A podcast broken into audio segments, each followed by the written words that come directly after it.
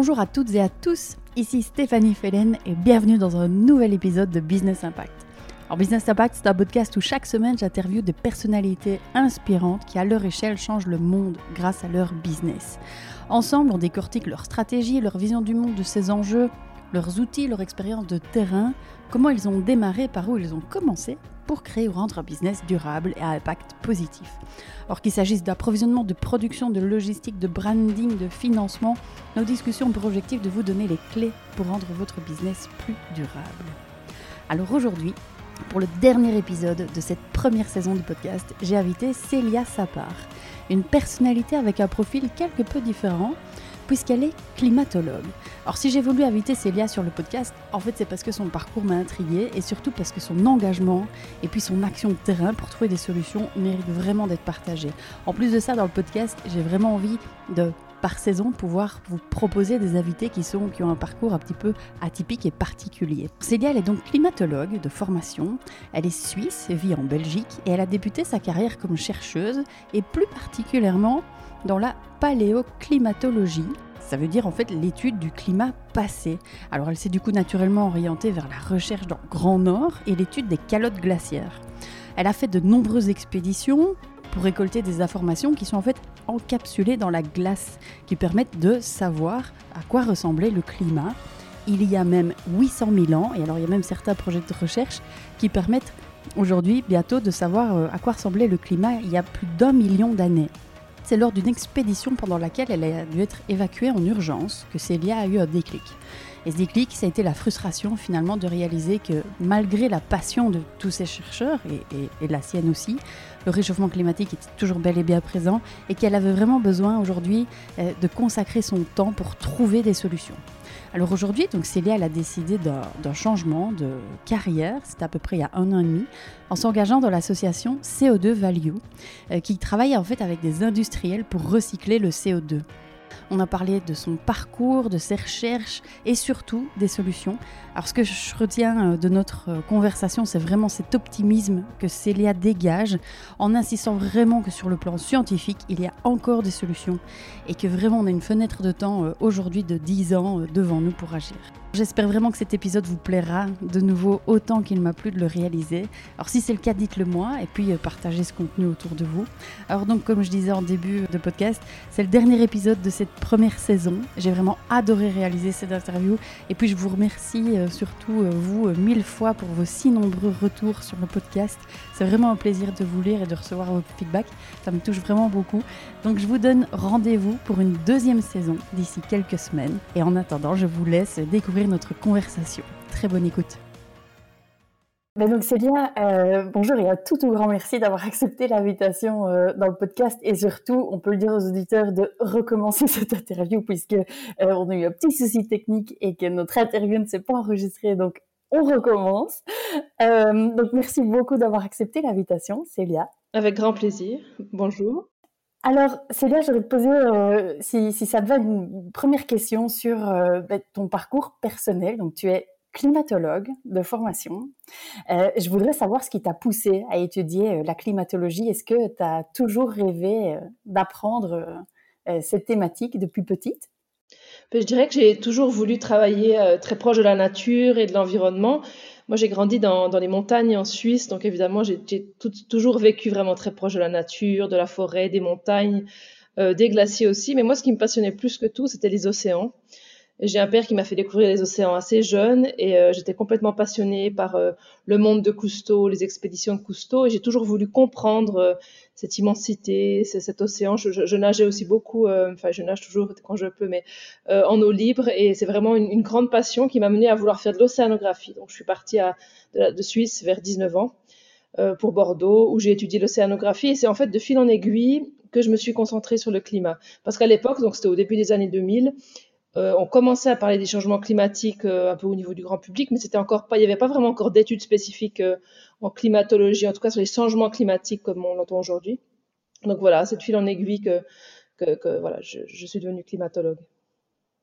Et du coup, quand tu as, après avoir étudié la climatologie, ça a été quoi ton début de carrière? Tu as commencé par quoi?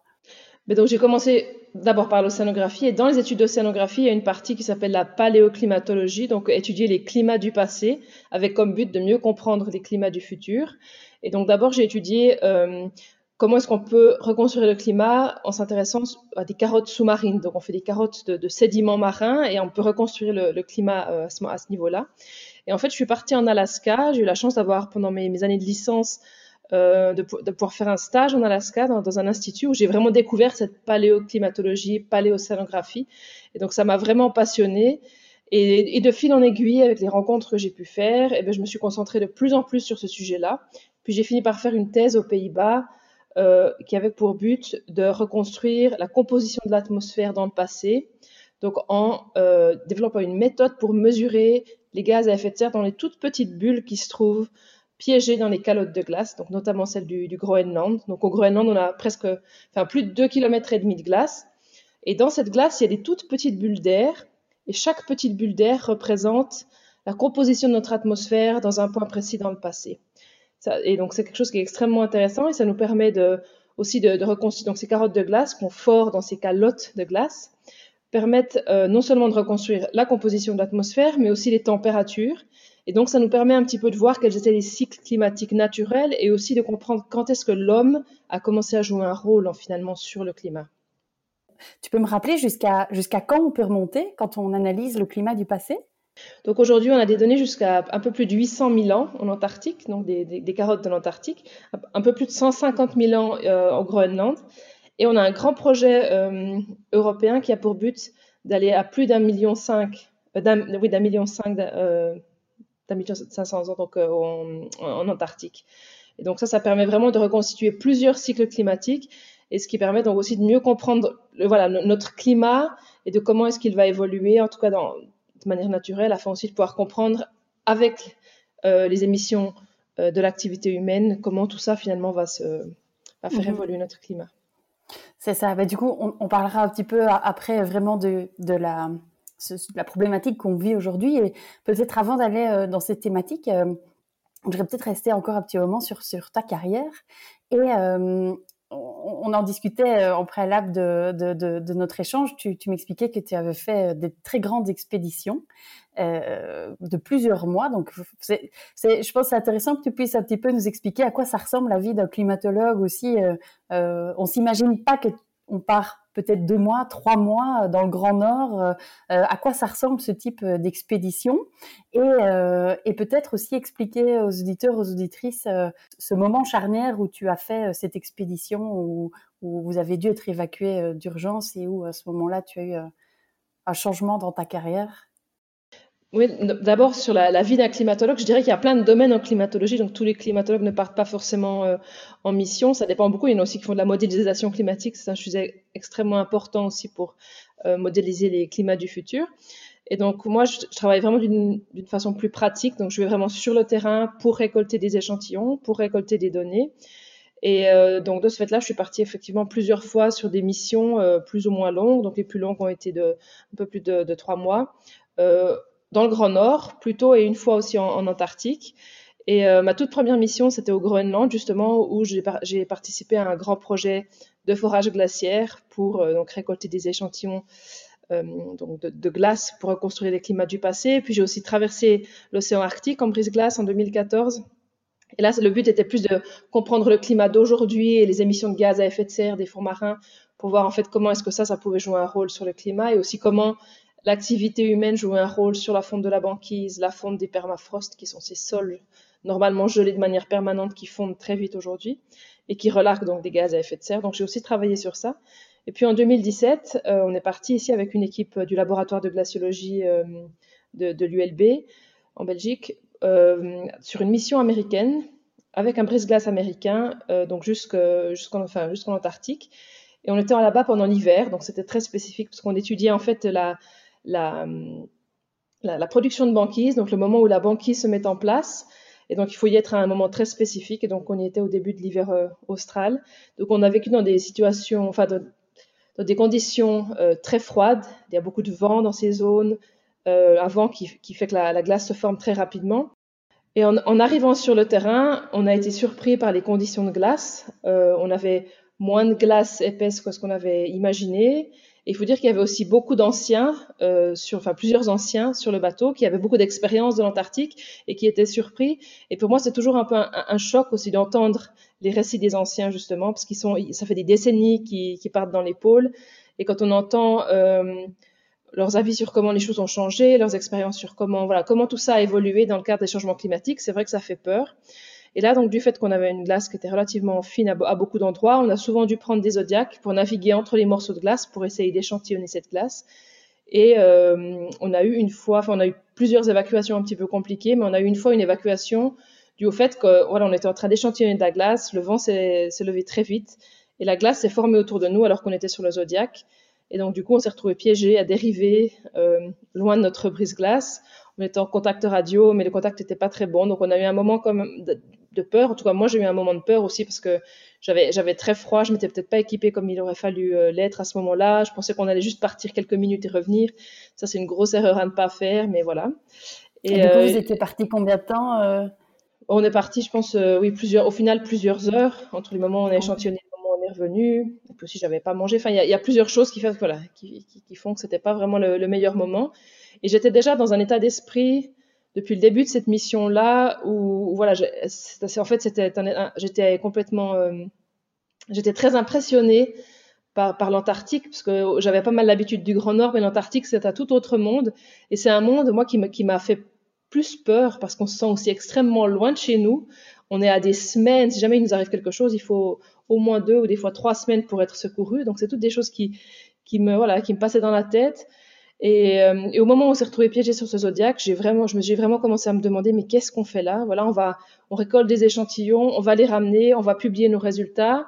Nos résultats vont être lus par quelques personnes, mais quel va être l'impact de tout ça? Et du coup, j'avais de plus en plus, en rentrant ensuite, de mal à trouver un sens euh, à ce que je faisais. Et pour moi, ça a été vraiment, euh, ça a été vraiment un, gros problème pendant plusieurs années. Et je me suis dit, voilà, maintenant, il faut faire quelque chose, il faut qu'on soit entendu. J'ai toujours travaillé dans la communication et dans l'éducation sur les changements climatiques, que ce soit dans les écoles, auprès du grand public, et on voit qu'il y a une évolution. Mais là, j'avais vraiment une espèce de voix en moi qui me disait, maintenant, il faut, voilà, il faut y aller, il faut continuer. Et même si la recherche fondamentale est absolument essentielle, je me suis dit que voilà, moi, moi en tant que personne, j'avais un autre rôle aussi à jouer. Et donc, même si à nouveau, cette recherche, c'est aussi ma passion, j'ai pris la décision de, de me concentrer vraiment sur les solutions pour atténuer les changements climatiques et notamment diminuer les émissions de gaz à effet de serre. Mhm. Mais ça me fait penser, je voudrais avoir ton avis sur, euh, voilà, il y a des articles qui montrent que, euh, euh, que oui, les climatologues ont beau publier des choses, mais rien ne bouge, alors du coup, ils sont déprimés. Qu'est-ce que tu, je pense que le, fait de, se sentir déprimé, c'est pas, pas seulement le fait que rien ne bouge, c'est aussi le fait qu'on voit vraiment les choses qui se passent, que ce soit sur le terrain, que ce soit dans les données qu'on peut, avoir. Et donc, on a, une vision quand même assez claire de ce que la science annonce pour le futur. Et cette vision, elle peut, nous, elle peut faire peur. Mais euh, je pense qu'il faut vraiment réfléchir au fait que la science nous montre aujourd'hui clairement qu'il est encore temps de faire quelque chose. Et moi, j'en suis intimement convaincue qu'on va être capable de limiter les dégâts fortement on sent qu'il y a vraiment euh, une, prise de conscience à tous les niveaux, au niveau individuel, au niveau politique, au niveau industriel. Beaucoup de gens se rendent compte qu'on est face au mur maintenant, qu'il n'y a plus d'autre choix que de s'engager pour tout faire et tout mettre en œuvre pour atténuer les changements climatiques. Donc je pense qu'on va dans la bonne direction. Maintenant, il faut que ça s'accélère. Et pour moi, effectivement, j'ai eu des moments dans le passé où, voilà, il y a des gros coups de blues, surtout quand on, typiquement quand on rentre de mission, il y a, il y a énormément d'émotions qui peuvent ressortir parfois on n'est pas toujours compris. Et un jour, il y a, une personne qui m'a dit, mais quelques jours après que je sois rentrée, quelqu'un que je connaissais assez peu, euh, qui m'a dit, ah, moi, cette histoire de changement climatique et tout, euh, je trouve ça vraiment, c'est du gros n'importe quoi. Et en fait, entendre cette phrase, euh, ça m'a pratiquement fait pleurer, parce que vraiment, je me suis dit, mais en fait, c'est d'une phrase, mettre un gros vent sur tout, tout ce que je fais depuis des, des dizaines d'années. Et, et voilà, c'est donc c'est vraiment, enfin tout ce que je fais, tout ce qu'on fait évidemment, mais là c'était vraiment, je ressentais ça au niveau individuel. Et donc c'était vraiment voilà, c'est des moments qui sont qui sont pas faciles et on a envie de s'énerver contre ces personnes et de mais réfléchissez un petit peu. Mais en fait on se rend compte aussi qu'il y a beaucoup de gens qui ne comprennent pas euh, cette problématique climatique et c'est ça le problème, c'est qu'il faut aussi mieux éduquer la population. Et le problème c'est qu'il y a énormément de, de fausses informations qui circulent sur Internet notamment et que du coup tout le monde a l'impression d'avoir un avis sur ça, mais la climatologie, c'est une science qui est extrêmement complexe. C'est une science qui est en tout cas autant complexe euh, que toutes les sciences médicales. Le climat est en tout cas autant complexe, si ce n'est plus que le corps humain. Et donc, euh, avoir un avis sur le climat quand on n'a pas étudié la base de ce climat, c'est je pense que ce n'est pas une bonne chose. Il faut vraiment d'abord bien comprendre euh, les choses avant de pouvoir exprimer un avis. C'est malheureusement pas ce qui se passe aujourd'hui. Et c'est pour ça qu'il y a toutes ces informations fausses qui circulent aussi. Mhm. J'ai deux questions là-dessus. Euh, la première, tu as déjà un petit peu répondu, mais qu'est-ce qu'il faudrait faire pour qu'il y ait plus de personnes euh, qui euh, te disent ce genre de choses? Et, en même temps, on en discutait aussi, tu constates qu'il y a beaucoup moins aujourd'hui de climato-sceptiques qu'avant, que c'est plutôt aujourd'hui, tu me disais des gens qui sont qui sont plutôt déprimés. Aussi, s'il y a des gens qui disent, bah oui, moi j'aimerais bien me renseigner, qu'est-ce que tu conseillerais du coup pour, pour vraiment avoir une information fiable sur le climat sans devoir étudier la climatologie non plus. Je pense que effectivement, donc il y, a de très très peu de, climato-sceptiques aujourd'hui, c'est plutôt des, des climato-défaitistes qu'on a, et ça c'est finalement l'impact euh, qu'ils peuvent avoir sont peut-être, euh, enfin l'impact est peut-être aussi mauvais que celui que pouvaient avoir les, les climato-sceptiques, parce que le climato-défaitisme fait, enfin dit que finalement, euh, voilà, on ne peut plus rien faire, mais ça c'est faux au niveau scientifique, et je pense que ça n'avance à rien de dire ça. De toute façon, aujourd'hui, il faut tout faire pour atténuer euh, les dégâts. Finalement, on ne, va, on ne va jamais revenir dans un cycle climatique naturel, mais on doit vraiment absolument tout essayer pour limiter les choses, pour limiter ces changements climatiques, quoi qu'il arrive. Donc dire que de toute façon on n'a rien à faire, c'est quelque chose de pas du tout constructif.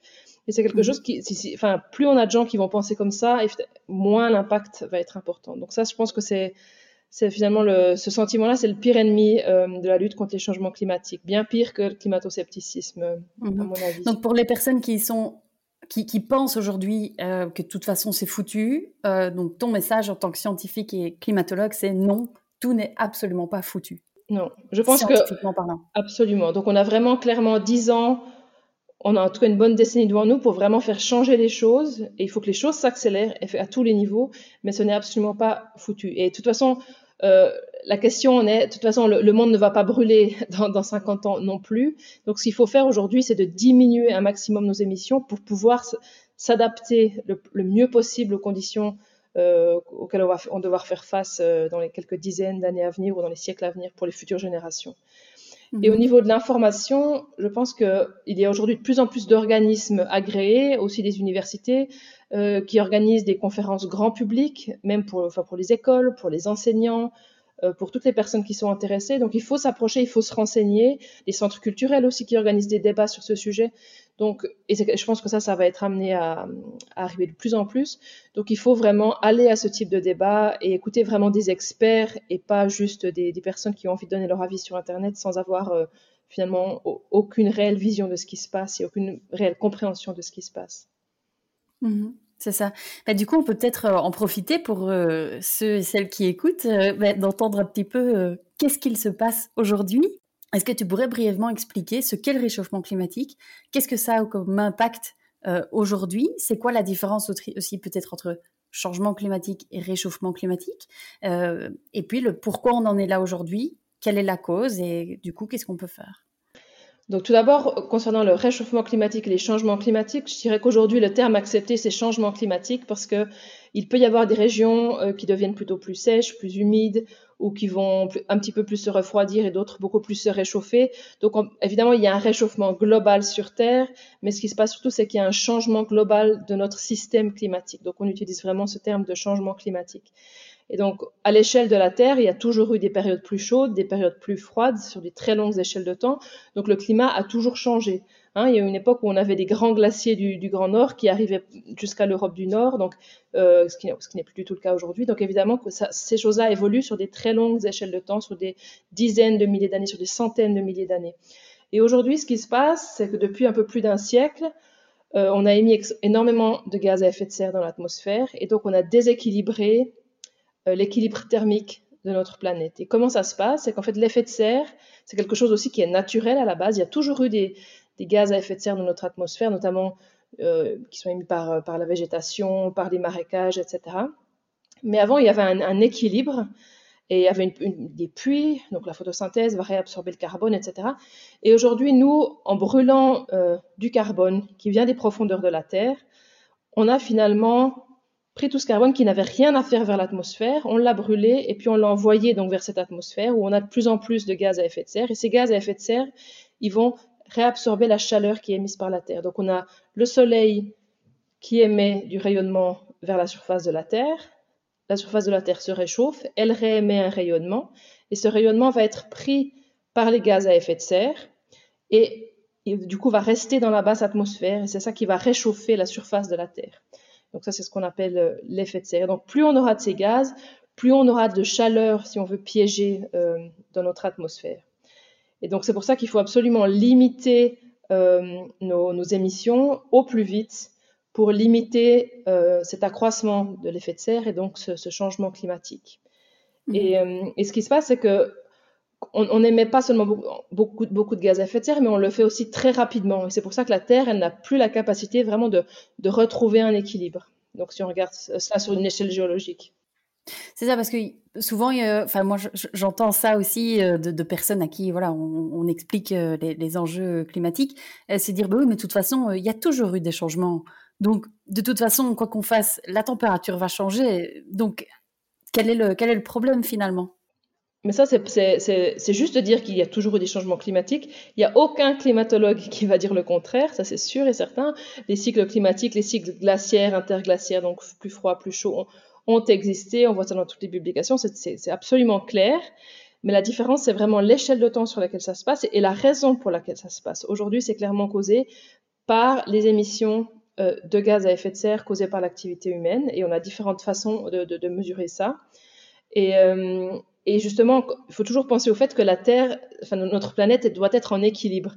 Et donc là, on a très rapidement déséquilibré tout le système euh, thermique, et c'est ça finalement le, le, le, problème. Et on sait aujourd'hui aussi que, donc jusqu'à maintenant, c'est principalement les mouvements de la Terre par rapport au Soleil, qui sont des mouvements cycliques qui entraînaient ces, ces changements climatiques sur des longues périodes de temps. Mais aujourd'hui, il y a plusieurs études qui montrent que c'est plus cela qui euh, contrôle de manière principale notre climat. Donc maintenant, c'est vraiment l'activité humaine qui contrôle euh, majoritairement euh, le climat sur Terre. Donc même si, parce que certains disent oui, on va repartir vers une glaciation, mais bon, c'est pas dans 50 ans qu'on va repartir vers une glaciation, on parle de, siècles et tout.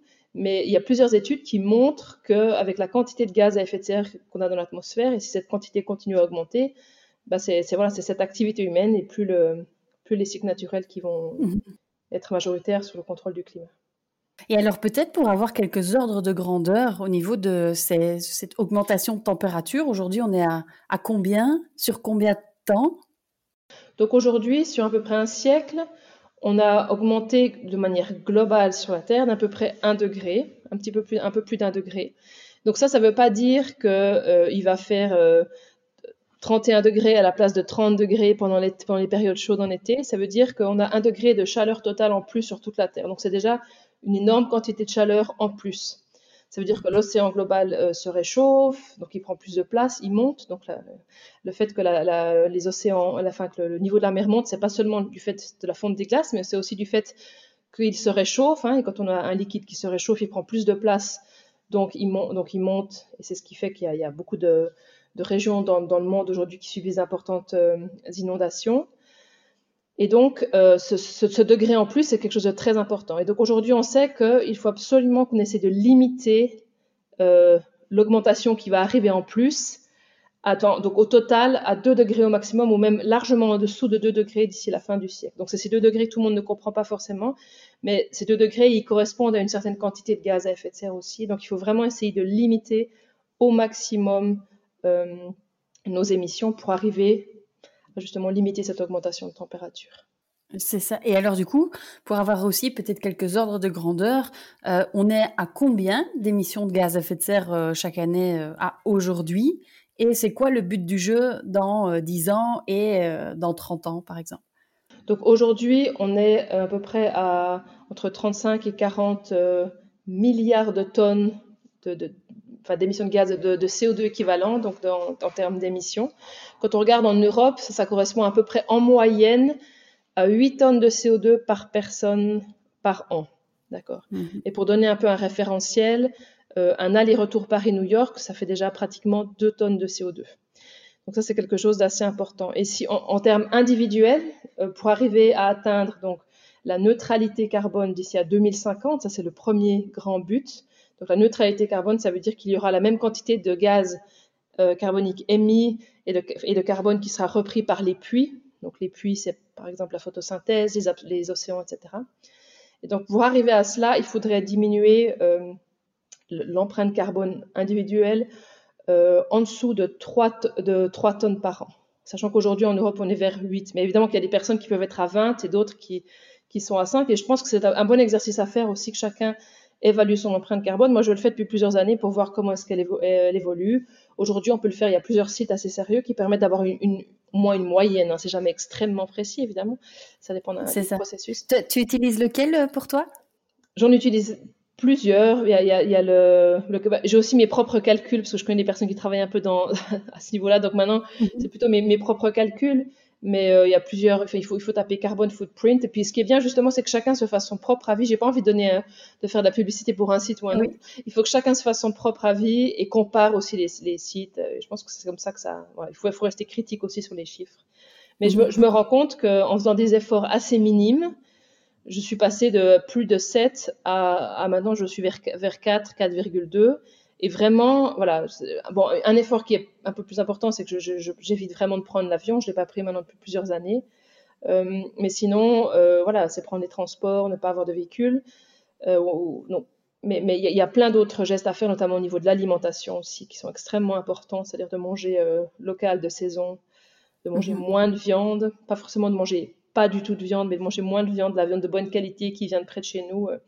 Et, et, voilà, donc ça, je pense que chacun doit faire sa propre évaluation et ça permet aussi de, voilà, d'ouvrir les yeux un petit peu sur sa propre. Euh, c'est ça. Et alors, je voudrais peut-être revenir sur les changements climatiques finalement, parce que je pense que c'est quelque chose d'assez abstrait. Et, et, du coup, peut-être que c'est ça aussi qui fait que, que ça a été peut-être peu pris au sérieux pendant, pendant plusieurs années. C'est quoi finalement le risque pour nous, les humains Ça ressemble à quoi Imaginons par exemple qu'on ne réduit pas et qu'on dépasse ces 2 degrés d'augmentation. Elle va ressembler à quoi euh, ta vie à toi à Bruxelles, euh, euh, nous en Belgique, ça ressemble à quoi notre vie si, si on fait rien?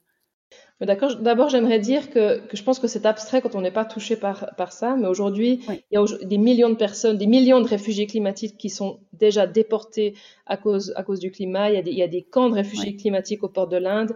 le Bangladesh est dans des situations absolument catastrophiques et c'est pas le seul pays.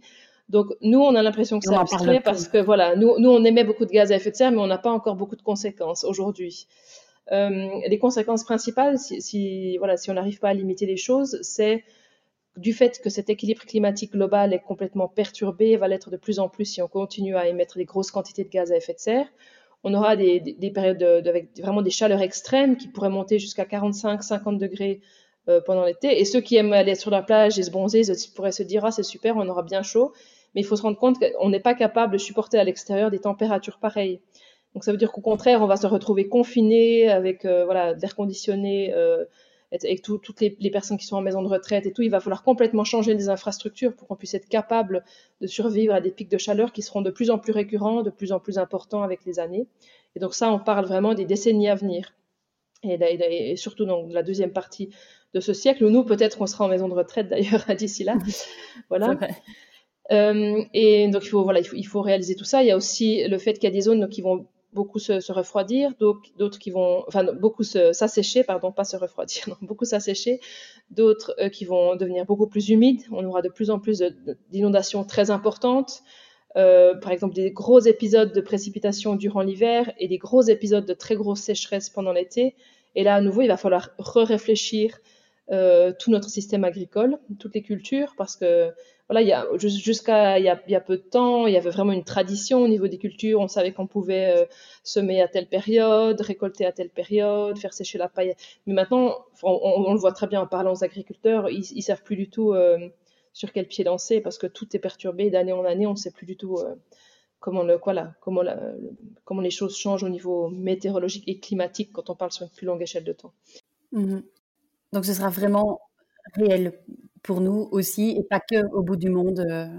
Absolument. Et il faut aussi réfléchir au fait que donc la mer monte déjà, elle va être amenée à monter davantage. Plus chaque degré supplémentaire, même chaque dixième de degré supplémentaire fait que la mer monte plus rapidement. Et ici en Belgique, on est évidemment sur une, dans une zone extrêmement sensible à ça. Donc ça veut dire qu'il faudra aussi revoir toutes les infrastructures côtières.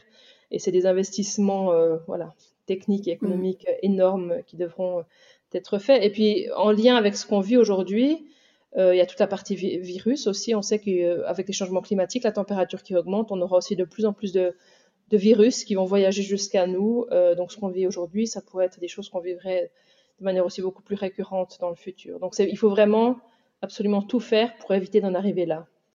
C'est ça. Et notamment aussi, tu parles des virus. Euh, il y, a, ce, tu, m'arrêtes si, si, je me trompe, mais donc ce permafrost qui fond et qui et qui, qui contient des gaz à effet de serre et peut-être d'autres, euh, peut-être virus. C'est juste ce que je dis Tout à fait. Donc il y a des virus. Moi, je suis pas du tout spécialiste sur, sur la partie virus. Je suis plutôt spécialiste sur la partie gaz à effet de serre. Euh, mais d'après ce que je sais, donc il y a effectivement euh, des virus. On a parlé aussi de l'anthrax et tout dans, dans, cette, dans cette région, dans ces régions, par exemple dans la Sibérie orientale, où il y a des, on parle de millions de kilomètres carrés de, permafrost euh, et, de grandes zones qui fondent. Donc, ce permafrost, c'est un sol gelé de manière permanente qui, contient beaucoup de carbone. Et quand il fond, donc, bah, ce carbone est réutilisé par des, microbes qui reviennent à la vie et créent du méthane, du CO2, qui sont, ces deux gaz qui sont potentiellement relargués vers l'atmosphère selon les conditions. Et il y a aussi dans ces permafrosts donc, différents types de virus. Et il y a beaucoup d'études qui sont faites sur le sujet. Euh, et les premiers résultats montrent que ça pourrait être nocif pour l'homme.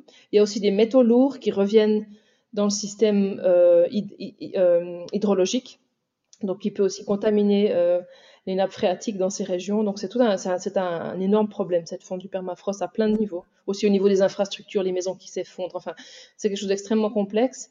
Mais effectivement, on parle de, voilà, de nouvelles maladies qui pourraient apparaître dans les régions du nord-est. Et donc, du coup, bah, je propose peut-être maintenant d'aller vers les solutions pour garder aussi, euh, aller euh, plus vers euh, ce qui est positif et optimiste et sur effectivement bah, toutes ces solutions qui existent.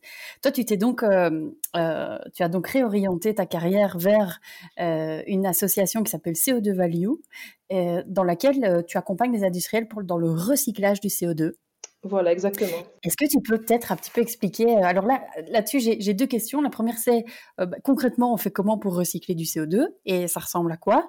Et euh, deuxième question, du coup, est-ce que du coup, on peut se dire que la technologie et le recyclage du CO2 va nous sauver et donc, bah, c'est bon, on peut juste laisser les personnes comme toi travailler et trouver des solutions ou pas?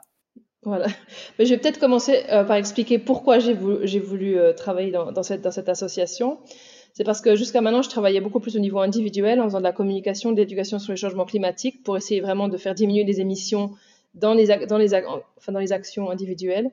Mais je me suis rendu compte à quel point il était important vraiment de travailler à tous les niveaux. Et, euh, et chez CO2 Value Europe, c'est justement cette idée-là de travailler entre le milieu industriel et le milieu politique. Donc ça, ça s'ajoutait à ce que je faisais dans la partie plus individuelle. Et je pense qu'aujourd'hui, ce qui est absolument essentiel, c'est de se rendre compte qu'il y a à peu près un tiers de l'effort qui doit être fait au niveau individuel, un tiers au niveau politique et le reste au niveau industriel, même si ces deux-là sont évidemment extrêmement euh, liés. Et donc, chez CO2 Value Europe, on se concentre sur les secteurs qui sont extrêmement difficiles, euh, euh, dont, les émissions sont extrêmement difficiles à abattre. C'est-à-dire les, secteurs qui émettent énormément de gaz à effet de serre, mais qui, du fait des processus en jeu, ont énormément de difficultés à faire diminuer leurs émissions, surtout dans les échelles de temps où on leur demande de le faire comme quelles industries, par exemple? Donc par exemple, les, cimentiers, les métallurgistes, tout, enfin, ou bien tout ce qui est la construction, ils représentent à peu près 15% des émissions globales sur Terre. Donc c'est gigantesque. Et ce sont vraiment des secteurs euh, pour, qui c'est vraiment pas facile. Et on pourrait dire, oui, bah alors on arrête euh, d'utiliser du ciment, on arrête d'utiliser des métaux.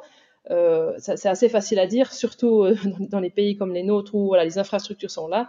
Mais il ne faut pas oublier qu'il y a énormément de pays émergents qui ont besoin de créer leurs infrastructures. Et nous aussi, si on veut euh, augmenter toutes nos infrastructures en termes d'énergie renouvelable, on a aussi besoin de ciment, on a aussi besoin de métaux. Et l'Agence internationale de l'énergie a émis un rapport où il est clairement écrit que la demande en ciment, par exemple, va continuer à augmenter dans les décennies à venir. Alors que ce qu'il faut, c'est que les émissions des cimentiers diminuent d'à peu près 30% d'ici à 2050. Donc euh, voilà, on voit que les, deux choses ne vont pas ensemble, donc il faut trouver des solutions. On peut évidemment, au niveau des processus, améliorer l'efficacité, essayer d'utiliser moins de calcaire dans le ciment. Donc c'est ce calcaire, donc le calcaire qui est formé de calcium, Ca et CO3, le carbonate, qu'on doit calciner à très haute température, à peu près 1500 degrés. On le calcine avec du gaz naturel, du méthane, pour euh, arriver à créer de la chaux et puis, du ciment. Et donc, quand on fait ça, notamment, donc d'abord on, on brûle du gaz naturel. Donc en brûlant du gaz naturel, on va créer du CO2. Mais en brûlant et en calcinant ce calcaire, le CO3, donc le carbonate qui est dans le calcaire, va aussi créer une molécule de CO2 vers l'atmosphère. Donc c'est une double sentence. Donc on peut se dire, ben, on va trouver une autre source d'énergie, une source d'énergie bas carbone, plus utiliser le gaz naturel. Ça, il y a potentiellement des possibilités, même si c'est loin d'être facile. Donc pour essayer d'éliminer ce CO2 qui est émis par la combustion, mais le CO2 qui est émis vraiment, qui provient du, calcaire, on ne peut pas l'enlever dans ce processus. Enfin, on ne peut pas le remplacer. Et donc, c'est très important, euh, ce, CO2-là, vu les quantités, d'arriver à en faire quelque chose. Et donc, c'est de là que vient cette idée aussi de, faire du recyclage du CO2. Donc, c'est capter le CO2 directement au niveau des sources, donc au niveau des, au niveau des fumées, au niveau des usines, et puis ensuite convertir ce CO2 pour en faire un produit. Donc, on peut faire plein de choses. On peut même créer du méthane, avec du CO2, pour, en plus, pour ensuite, par exemple, le réutiliser dans notre boucle pour ensuite chauffer notre, ciment. Mais on peut aussi injecter ce CO2 directement dans les mélanges de ciment, donc pour créer vraiment des, matériaux de construction à base de CO2. Parce que le CO2, il peut être, on appelle ça minéralisé, donc il peut être solidifié, donc devenir une roche en fait, euh, à partir du moment où il réagit avec un minéral. Et donc ça, c'est extrêmement intéressant parce que ça permet de séquestrer le CO2 de manière permanente dans des matériaux de construction. Et si on veut même aller un petit peu plus loin en termes de circularité, on peut utiliser des déchets de construction, parce qu'il y en a énormément, euh, notamment en Europe, mais ailleurs, prendre les, minéraux qu'il y a dans ces déchets de, construction et créer des matériaux de construction avec du CO2, donc faire cette minéralisation. Et donc vraiment, ça permet de séquestrer le CO2. Donc ça, c'est extrêmement intéressant. Ça permet d'avoir vraiment une, une, circularité au niveau euh, du cycle du carbone et au niveau du cycle des, déchets solides. Donc c'est vraiment des solutions qui, sont intéressantes et qui permettent de diminuer fortement les émissions nettes de CO2 des industries euh, où c'est très difficile de, les diminuer. Et du coup, tu as un exemple concret d'une application qui, qui, peut être faite de cette euh, capture et de ce recyclage? Ben, J'ai un exemple concret, oui, en Belgique. Il y a les premiers trottoirs à base de CO2 qui ont été installés à Gand. Donc peu de gens le savent, euh, peu de gens le savent encore, mais c'est voilà, c'est quelque chose de très innovant. Et il y a plusieurs euh, grands projets qui sont euh, qui sont déjà au niveau de la commercialisation sur ce sujet. Donc on a déjà des matériaux de construction en Europe, mais aussi en Australie, au Canada, qui sont vraiment créés à base de, CO2. Donc c'est vraiment quelque chose qui est extrêmement intéressant. Puis si on va même un pas plus loin, parce qu'un autre défi d'ici à 2050, c'est non seulement donc de diminuer nos émissions nettes, mais c'est aussi de créer des émissions négatives, c'est-à-dire de pomper le CO2 de l'atmosphère, ce que les arbres font euh, très bien. Mais aujourd'hui, les scénarios climatiques montrent que les arbres seuls, malheureusement, n'auront pas assez de capacité à absorber tout le CO2 qu'on a déjà émis, parce que même si on arrêtait demain, on a, déjà émis trop de CO2 pour arriver à atteindre, euh, enfin ne, pas dépasser les, buts climatiques. Et donc, euh, on peut capter le CO2 directement depuis l'atmosphère et puis à nouveau l'injecter dans, avec dans nos, enfin, le minéraliser dans des matériaux de construction. Et ça permet de, voilà, de, créer un puits de CO2 et de, séquestrer ce CO2 qui était dans l'atmosphère de manière permanente. C'est ça. Donc aujourd'hui, euh, juste un petit point sur cette technologie de capture de CO2. Donc je vais juste préciser, donc ça, ça, ça existe, euh, mais on ne peut pas se dire que euh, la technologie et ces espèces je fais une image, hein, mais d'aspirateurs de CO2 vont juste euh, tranquillement enlever le CO2. Il y a, ça, doit être combiné, cette réduction de CO2, 1, et 2, en plus cette capture, juste pour préciser. Euh. Voilà, parce que cette, capture du CO2 et aussi la conversion du CO2 vers d'autres types de, de, produits, ça entraîne une utilisation assez importante d'énergie renouvelable. Donc on pourrait en aucun cas imaginer de capter tout le CO2 de notre atmosphère, de notre activité. Euh, si on continue à en émettre autant qu'on en émet aujourd'hui ou si on continue, à en émettre plus. Donc il faut absolument agir à tous les niveaux, au niveau individuel, à, niveau, à, nouveau, et puis évidemment au niveau industriel, au niveau politique. Donc c'est vraiment des, choses qui vont ensemble. C'est pas le recyclage du CO2 qui va sauver euh, la problématique climatique, il, y contribue pour des secteurs spécifiques où les émissions sont très, importantes. Mmh c'est ça. alors, je voudrais, si ça te va aller un petit peu, j'ai quelques questions pour toi d'un point de vue plutôt sociologique et purement humain sur, sur bah, voilà, cette problématique du changement climatique. Alors, ma première question, c'est pourquoi, à ton, à, ton avis, il, y y a si peu de personnes qui, encore aujourd'hui, par exemple, connaissent le GIEC et les travaux du GIEC, et même si tu, vois un réel changement, et tu peux peut-être nous en parler notamment dans les écoles. Euh, à ton avis, qu'est-ce qui fait qu'il y a si peu de prise de conscience à l'échelle euh, mondiale? Je ne suis pas sûre qu'il y, a si peu euh, de prise de conscience. Je pense que moi, ça fait une quinzaine d'années que, je fais vraiment de, la sensibilisation sur ce sujet. J'ai vu une évolution inimaginable au niveau des écoles, au niveau des enseignants. Il y a 15 ans, on parlait de CO2, personne ne savait me répondre ce que, ça voulait dire. Aujourd'hui, euh, les jeunes de 15 ans, la plupart, ils savent euh, la concentration dans l'atmosphère, même leur empreinte carbone. Enfin, ils ont souvent fait des projets euh, sur des sujets climatiques. Ils, voilà, ils savent pourquoi, pourquoi le niveau de la mer monte. Ils arrivent à l'expliquer de manière assez précise. Les changements climatiques sont aussi enseignés dans, dans de nombreuses écoles, dans de nombreux programmes scolaires, en, tout cas dans, les différents pays en Europe. Donc, je pense qu'il y a une évolution incroyable aussi avec les, actions des jeunes ces dernières années qui, sont vraiment aussi euh, venus au devant de la scène pour euh, réclamer de l'action euh, au niveau climatique. Ça, je pense que ça a aussi fait prendre conscience non seulement enfin les jeunes, mais aussi tout le monde finalement. Ça a permis vraiment de voilà une, grande prise de conscience générale. Donc je pense qu'il y a une prise de conscience sur le fait qu'il y a un problème, mais ce qui manque aujourd'hui, c'est la réalisation du fait qu'il y a aussi des solutions. Et je pense que maintenant, voilà, on se dit, bah voilà, il y a, un problème, il y a un, un gros problème, il faut absolument trouver des solutions, ça fait peur, mais en fait, on, ne sait pas très bien quoi faire. Et je crois que ça, c'est maintenant ce qu'il faut faire, c'est communiquer sur ces solutions. Et c'est pas forcément évident parce que chaque personne, on peut pas dire voilà, ça c'est la solution. Il y a plein de solutions et ça va vraiment dépendre de la façon de vivre de la personne. Pour certaines personnes, ne plus utiliser, sa voiture, c'est quelque chose d'absolument inimaginable, alors que pour d'autres, c'est quelque chose qui, ouais, qui paraît absolument tout à fait faisable.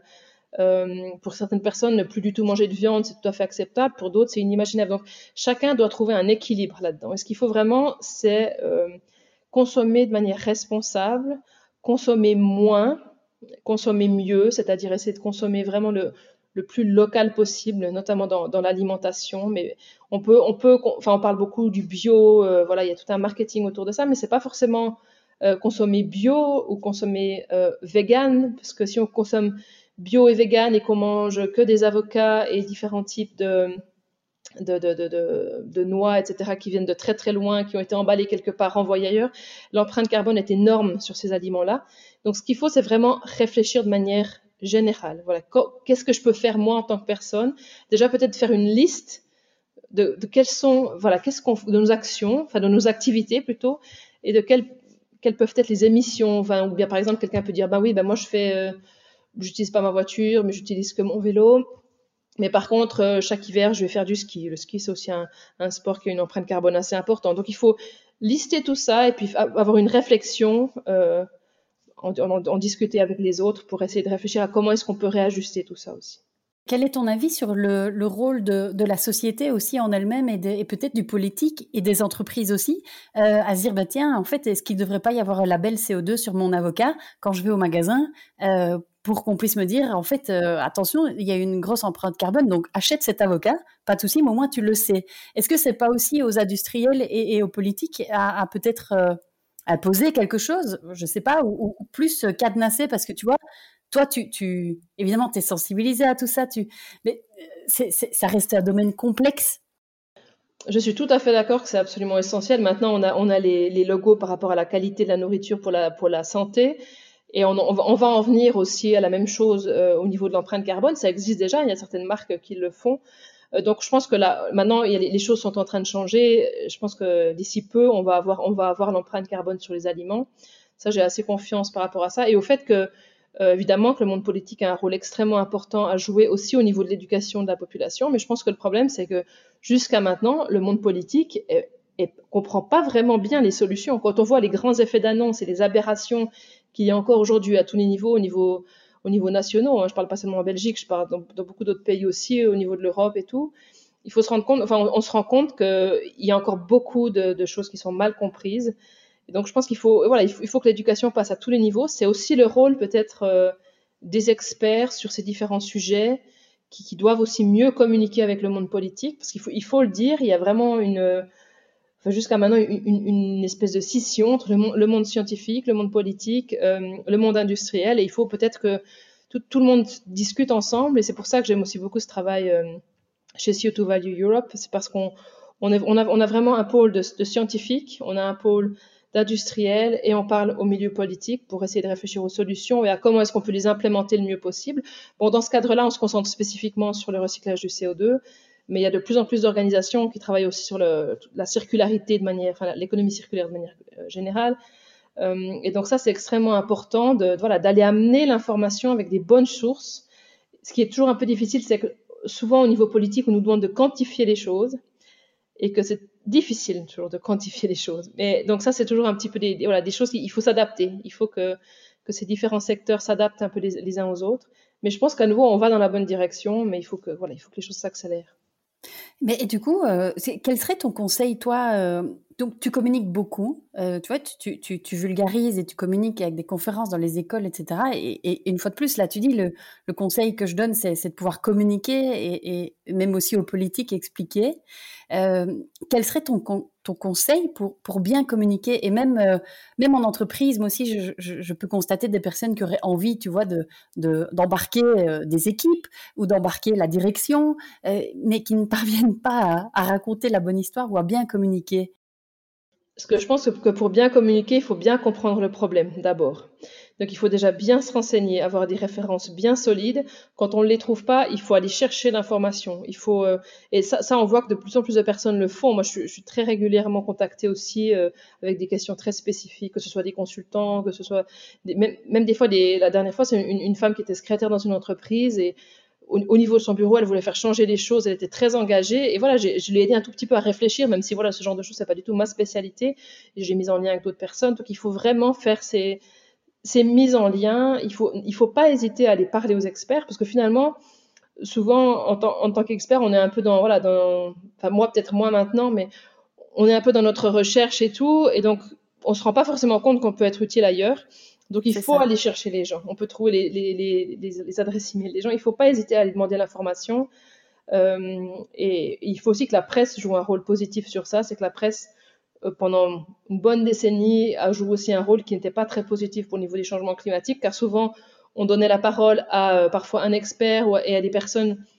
Par exemple, il y, a, eu très souvent des débats avec un expert et un climato-sceptique, ce qui donnait l'idée aux gens que 50, il y avait 50% des, voilà, des experts qui pensaient, ce qui n'était pas du tout le cas il y a plus de 99% des gens qui, sont, qui, ont la même, enfin, les mêmes bases scientifiques et la même vision de, des changements climatiques. Donc, tout ça, c'était un petit peu biaisé. Donc, maintenant, il faut revenir à vraiment laisser la parole aux experts et que les experts puissent aussi apprendre à mieux communiquer, mais ça, je pense que ça, ça se fait aussi beaucoup. Maintenant, les jeunes scientifiques, euh, ils ont des cours aussi de communication, euh, et donc ça, c'est quelque chose qui, qui, va permettre, je pense, d'avancer. Et dans les anciens, il y a aussi des très bons communicateurs, mais c'est vrai qu'il faut après avoir le temps. Enfin, c'est tout ça qui est, qui est pas évident, mais il faut vraiment, je pense, s'engager et aller parler euh, aux gens. Ok, bah ce, sera, ce sera le message euh, de l'épisode du jour. Alors, euh, c'est là je te propose d'aller euh, euh, doucement vers la fin de cette interview et je voudrais te proposer deux questions que je pose toujours aux invités du podcast. La première question, c'est concrètement, qu'est-ce que tu pourrais conseiller à une entreprise pour qu'elle puisse s'engager dans ce, dans ce processus de pouvoir bah, contrer ce réchauffement climatique? Ce serait quoi ton conseil pour une entreprise? D'abord de faire un bilan euh, de voilà quelles sont les problématiques euh, environnementales, quelles sont potentiellement leurs émissions. Ça c'est pas toujours facile à faire, mais si on n'arrive pas à le faire euh, au sein de l'entreprise, il faut demander de l'aide. Il y a plein plein plein de groupes maintenant qui qui, qui qui, aident et parfois pour des prix dérisoires aussi. Donc il faut vraiment pas hésiter à demander de l'aide.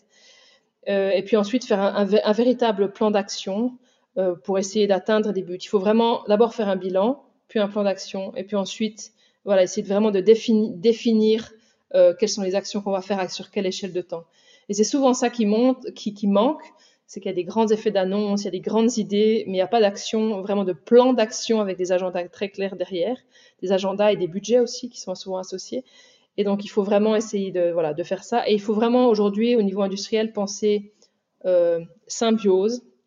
Je pense que la lutte contre les changements climatiques, ça ne se fait pas tout seul. Il faut réfléchir à comment on peut le faire. Il faut voir les industries à côté. Il faut voir comment est-ce qu'on peut implémenter des solutions peut-être entre entreprises, parce qu'il y a certaines solutions qui, ont un coût aujourd'hui, qui sera peut-être dérisoire dans 10, 20, 30 ans, mais qui aujourd'hui a un coût et c'est pas une, bonne période aujourd'hui pour investir pour les entreprises, évidemment, avec la crise. Donc il faut essayer de, voilà, pensons ensemble, pensons symbiose, pensons solution et euh, voilà, je pense qu'il y, a beaucoup de, choses à faire et à nouveau, voilà, il faut aller, aller sur les réseaux sociaux, essayer de trouver des experts, renseignez-vous euh, et il y a beaucoup de choses intéressantes. Mmh. Et alors, bah, deuxième question, si euh, tu avais peut-être euh, un livre ou une conférence ou euh, voilà un ouvrage qui t'a marqué récemment et que tu, aurais, tu pourrais conseiller aux auditeurs et aux auditrices? J'aime pas conseiller un livre ou un ouvrage parce que je pense que voilà, il faut, il faut vraiment essayer de lire plein de choses. Moi, des fois, je dis des choses qui me plaisent pas du tout, mais il faut les lire quand même pour ouvrir sa vision aussi. Euh, donc j'ai pas vraiment envie de conseiller un livre, j'ai plutôt envie de conseiller aux gens de, s'instruire sur ce sujet. Et pour ça, je leur proposerais bah, de s'approcher euh, des, rapports, euh, des résumés des rapports du GIEC, par exemple. Bon, les rapports du GIEC, hein, c'est 1500 pages par groupe de travail, donc ça c'est tout à fait indigeste pour le grand public. Même si bon, si on n'est pas sûr. Juste pour ceux qui connaissent pas le GIEC.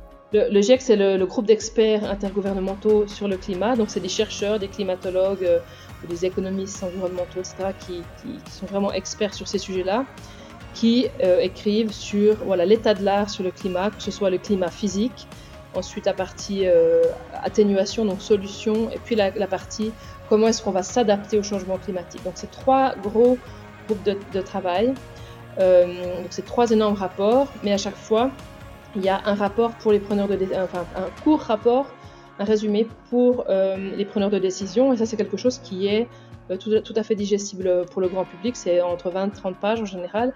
Et c'est traduit dans la plupart des langues, en tout cas euh, les langues principales euh, européennes.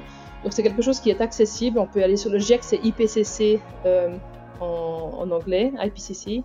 Donc sur le site ipcc.ch, euh, on, peut, on peut trouver ces rapports en creusant un petit peu. Donc il ne faut pas hésiter à, à, regarder ça et ça donne une bonne base d'information sur l'état de l'état de l'art de notre, de notre climat. Ok, bah, Cécilia, tout un grand merci pour ces conseils. Euh, alors, bah, avant de te quitter, donc s'il y a des personnes qui souhaitent te contacter, comment peuvent-elles euh, entrer en relation avec toi?